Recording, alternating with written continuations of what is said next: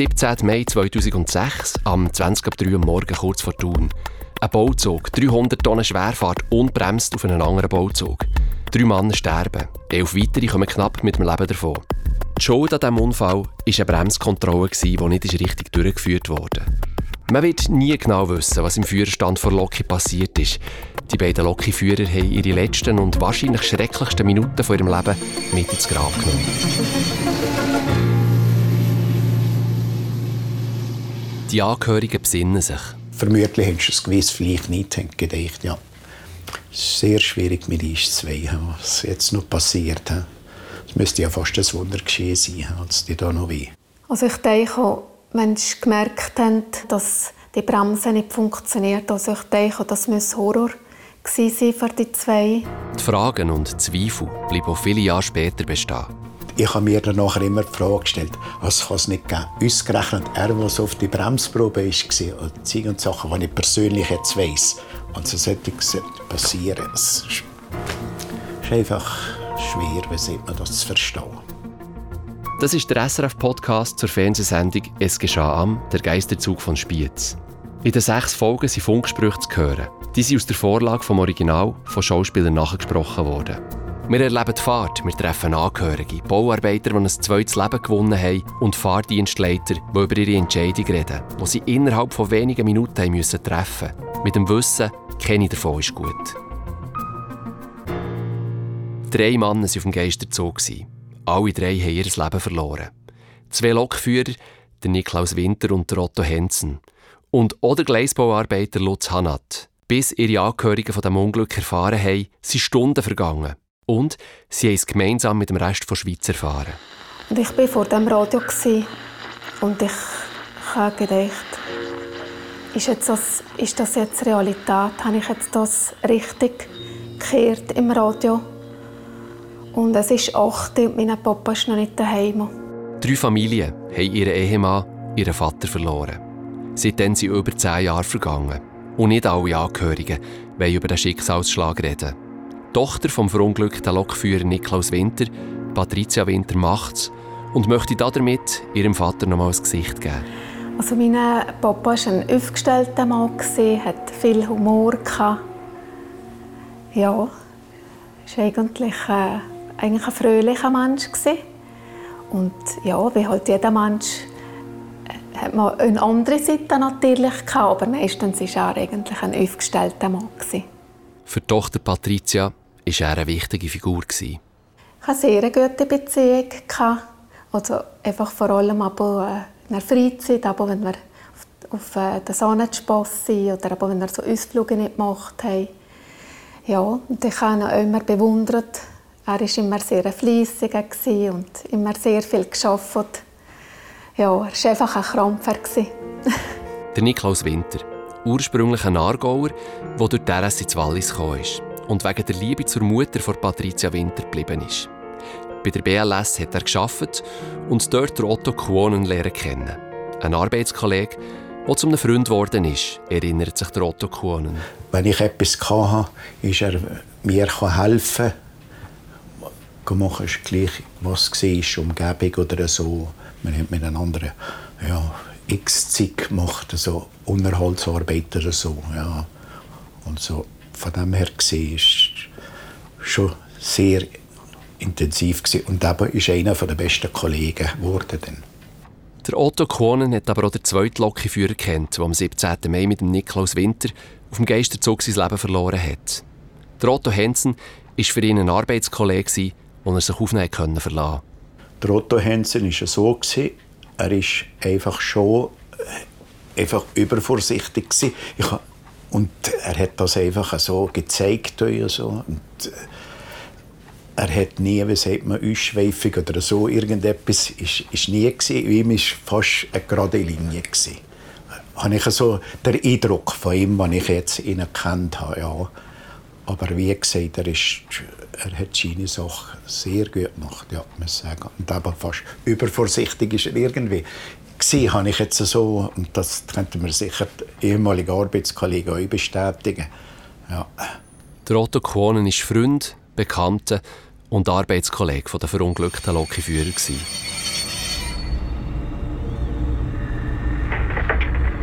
Fahrdienst Biet. Fahrdienst Biet, antworten. Fahrdienst Biet ist da, antworten. Spiez versteht kein Wort. Fahrdienst Spiez versteht gar nichts. Tu mir anrufen auf 34 43.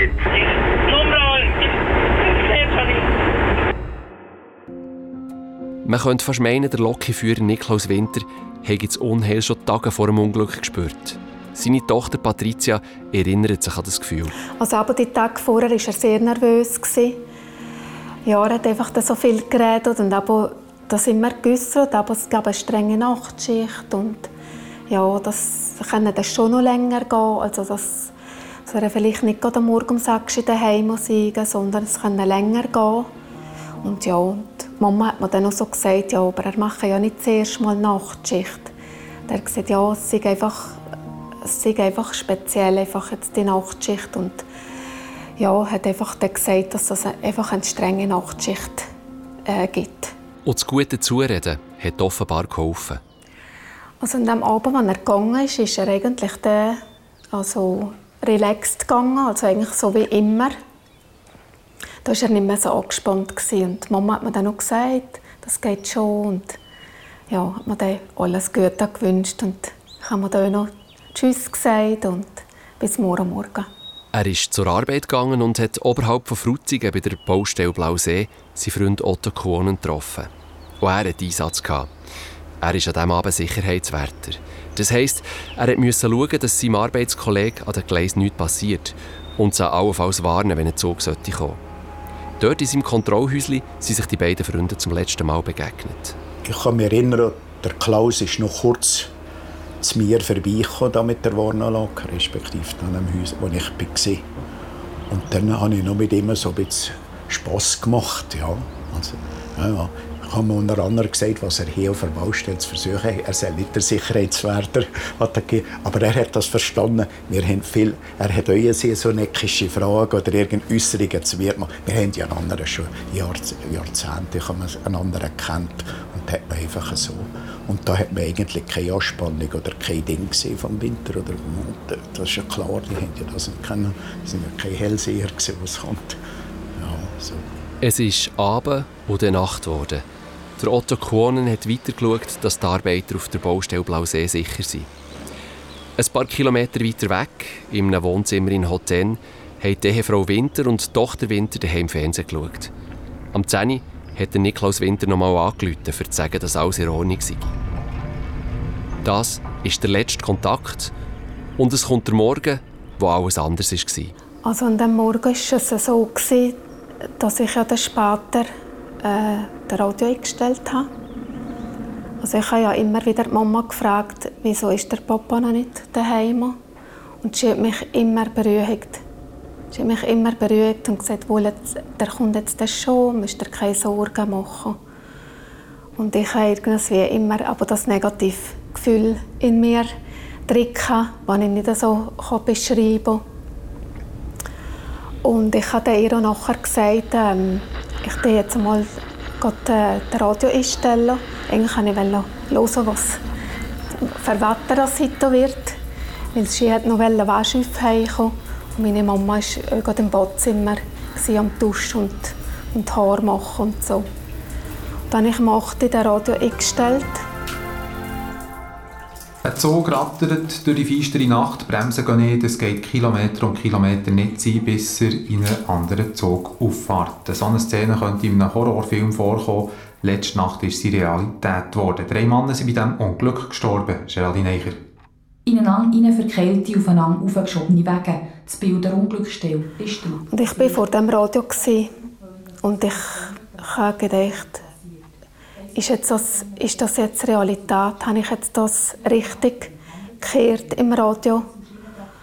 Und es ist 8 und mein Papa ist noch nicht daheim. Und da ist mir sofort eigentlich mein Papa sicher. Und da bin ich ähm, zuerst vor dem Radio so und und da gedacht, jetzt muss ich der Mama das sagen. Da bin ich, ähm, sie war dann gerade am Haarföhnen und dann habe ich ihr dann aber gesagt, äh, ich habe etwas ganz Schlimmes äh, im Radio gehört. Sie hat sofort gewusst, dass mit mir etwas nicht stimmt, dass ich nervös bin. Dann hat sie gesagt, was ist denn los, was ist denn los? Und dann habe ich gesagt, los, ich habe jetzt im Radio gehört, dass es schon spät zum Tun ein Bauzugunglück passiert sei und dass drei Männer tot seien. Was die Familie am Morgen um 8 Uhr im Radio erfahren hat, hat die BLS-Zentrale schon vier Stunden vorher an die Polizei gemeldet. Polizeinotruf. Und da ist Betriebsleitzentrale BLS Spiez. Wir haben ein grösseres Ereignis in Dürrenast. Und zwar ist uns ein Dienstextrazug entlaufen, der nicht mehr bremsen konnte. Ist dort in eine Baustelle reingefahren. Wir haben Verletzte und brauchen Sanität plus Feuerwehr, weil es besteht Gefahr, dass das Ganze anfängt zu brennen. Ja, und wo ist das? Das wäre auf der Höhe von der alten ehemaligen Haltestelle Dürrenast. Verstanden, Dürrenast Haltestelle. Okay, Höhe Dürrenast, extra Zug entgleist. Danke, ist gut. Du das so weiterleiten. Die Strassenrettung braucht ihr nicht, für jemanden rauszunehmen, der eingeklemmt ist. Äh, das wüsste ich nicht, wie die Person, ob die eingeklemmt sind oder nicht.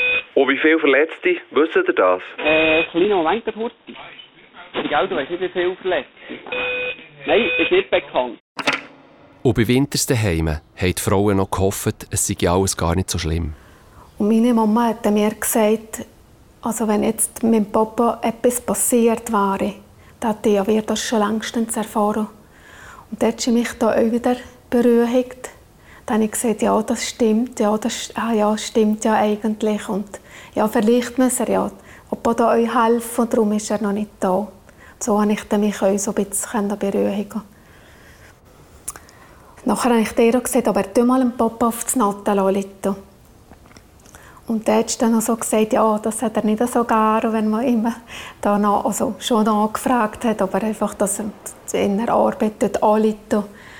Und dann habe ich gesagt, ja, du musst halt ihm sagen, ich mache mir große Sorgen und wir hätten nur wissen, ob alles in Ordnung ist. Dann hat ihm auf das Natten angerufen und da hat natürlich dann niemand abgenommen. Und sie hat dann noch so gemeint, ja, er läutet dann sicher zurück an. Und dann war das schon, glaube ich, so viertel ab acht, halb neun am Morgen. Und dann habe ich ihr gesagt, aber jetzt musst du mal auf Koppenstein anrufen. Die wissen ja sicher mehr, was, was da passiert ist in der Nacht. Und nachher hat aber meine Mama auf Koppenstein angerufen und da ist dann der Stellvertreter Bahnmeister hat dann das Telefon abgenommen und dann hat man ihr einfach gesagt, äh, ob sie daheim muss Und dann hat Mama gesagt, ja. Und dann hat sie dann angefangen flammen. War dann traurig und dann aber abgekeicht. Und, und dann hat sie aber richtig angefangen flammen. Und dann habe ich gesagt, mein Papa ist tot. Und dann hat Mama gesagt, sie wissen noch nicht, aber wir müssen jetzt einfach hier daheim warten, bis dann jemand vorbeikommt. Etwa um 11 Uhr, lange zwei Stunden später, ist es näher so weit gewesen. Ein Polizist von Walliser Kantonspolizei und jemand von der BLS sind nach Hotel ins Haus der Familie Winter gekommen und haben die Nachricht überbracht, wo der letzte Funke Hoffnung gestohlen hat. Viel haben sie nicht mehr müssen sagen. Ja, man hat einfach zuerst, also zuerst habe ich noch gedacht, das, das kann nicht sein, mein Papa, der, der immer so exakt schafft, wie kann das passieren oder warum ist das passiert.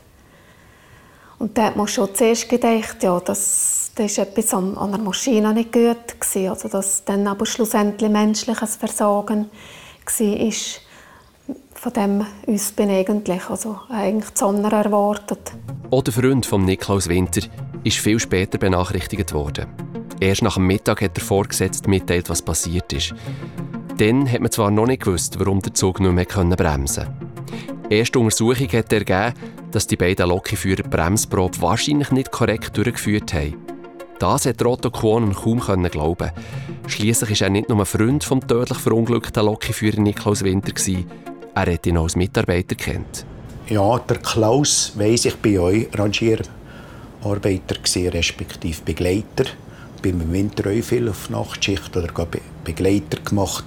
Und mit der Bremsprobe, das vergesse ich nie, hat er immer gesagt, eine hat man ja normal gemacht, hat man noch eine zweite gemacht, hat er mir gesagt, Otto, gang noch eine zweite machen. Und es hat gegeben, also noch eine dritte Bremsprobe machen. Und ich habe mir dann nachher immer die Frage gestellt, was kann es nicht geben? Ausgerechnet er, der auf die Bremsprobe war und Zeug und Sachen, die ich persönlich jetzt weiss. Und so sollte es passieren. Es ist einfach schwer, wie sieht man das zu verstehen. Was ist in den letzten Minuten in der Lokführerkabine vorgefallen? Und was haben die beiden alles probiert?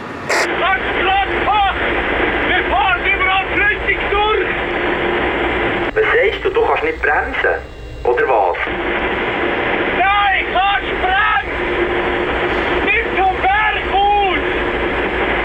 Jetzt nicht zum Berghaus! 36 263, tu mir anrufen. 36 264.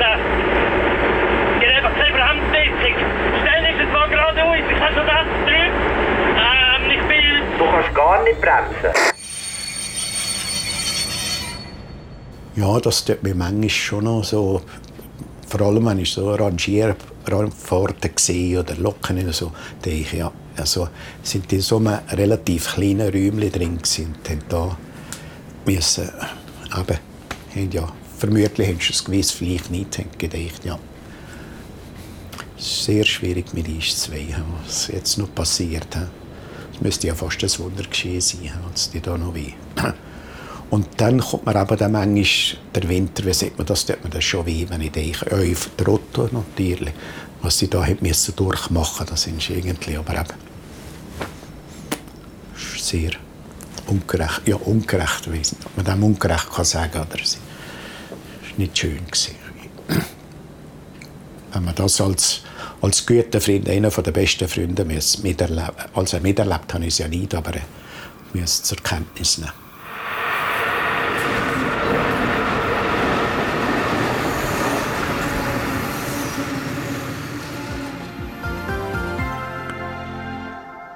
Ein Schienentraktor, wie der verunglückt, hat verschiedene Bremsen, erklärt Hubert Giger vom Verband der schweizerischen Lokführer. Also ein Schienentraktor hat einmal eine direkte Bremse, wo er, wo er sich selber bremst, also die Lok sich selber bremst.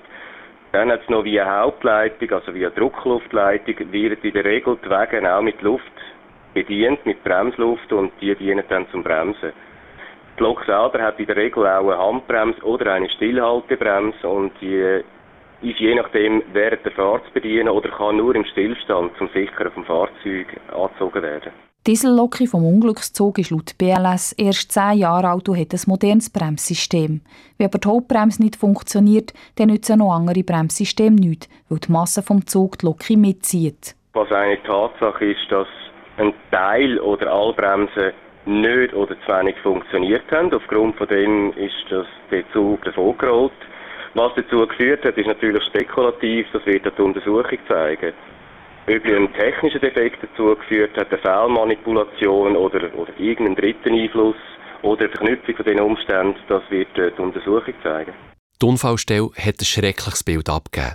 Das Präparieren der Leiche hat seine Zeit gebraucht und die Familie Winter hat nur einen Teil davon sehen ähm, Wir haben zwei Tage nachher ähm, haben wir dem Aufbohrungsraum anschauen.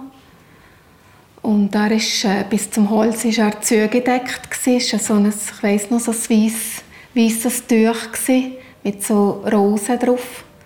Und ich habe noch gefunden, ja, das, es sieht noch schön aus. Und meine Mama hat eigentlich äh, so gefragt, warum das er bis oben noch zu ist. mich hat das gar nicht so, gar nicht so interessiert und können, wir konnten ihn dann anschauen. Und ja, er ist einfach da so gelegen, wenn er schlafen würde. Hat es vielleicht uns gesehen. Aber er war halt traurig, dass er halt nicht mehr bei uns ist.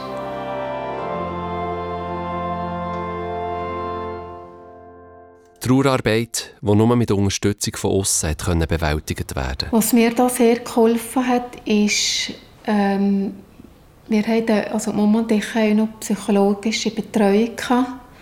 Und der Psychologe hat uns noch so Tipps gegeben, wie wir heute besser den Alltag bewältigen können.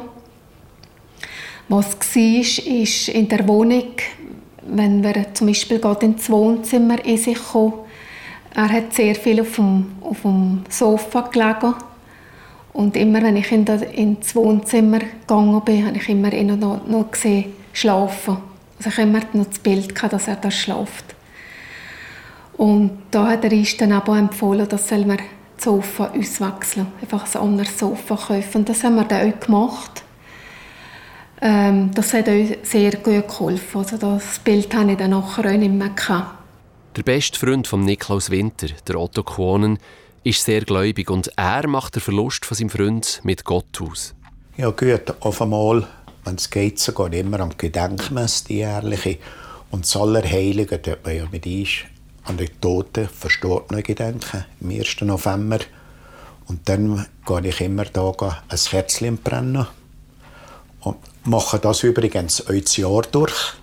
Wenn ich zu Steg oder da umeinander bin, habe ich jetzt eine Tochter, die da geheiratet ist. Das und dann kann ich da, dann gehe ich, gehe ich viel auf den Friedhof da rein. Ja, ja. Und so gedenke ich an, an Klaus. Bei euch schon übrigens zu tun, wo die Gedenktafel ist. Euch schon, ja, bin euch schon gegangen. Ja. Und da das Kerzchen brennt. Mit dem Besuch am Grab bleibt Otto Kohnen in Verbindung mit seinem Freund Niklaus. Oder wie er sagt, Klaus. Ja, da kommen viele Emotionen wieder hoch vom Klaus. Als vergangene Leben, als ich mit ihm zusammen war, alles erlebt habe, alles zusammen. Das kommt einfach jedes Mal, wenn ich hier am Grab stehe. Und eben, denke ich immer Winter schon. Jetzt hättest du schon so manches Jahr euch eine Pension genießen und so. Und bist, hast ja so früh müssen gehen. He? Mit deiner Arbeit hast du deine Pflichten gemacht, Arbeitspflicht alles zusammen und bist mit dem ins Leben gekommen. Aber auch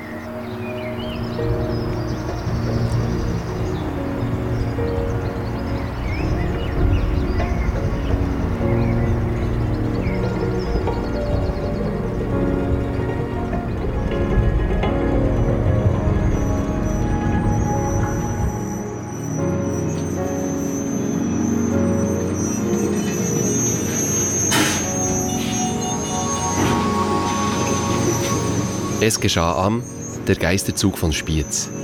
In dieser Folge haben wir gehört, wie die Angehörigen das Ereignis heute schildern.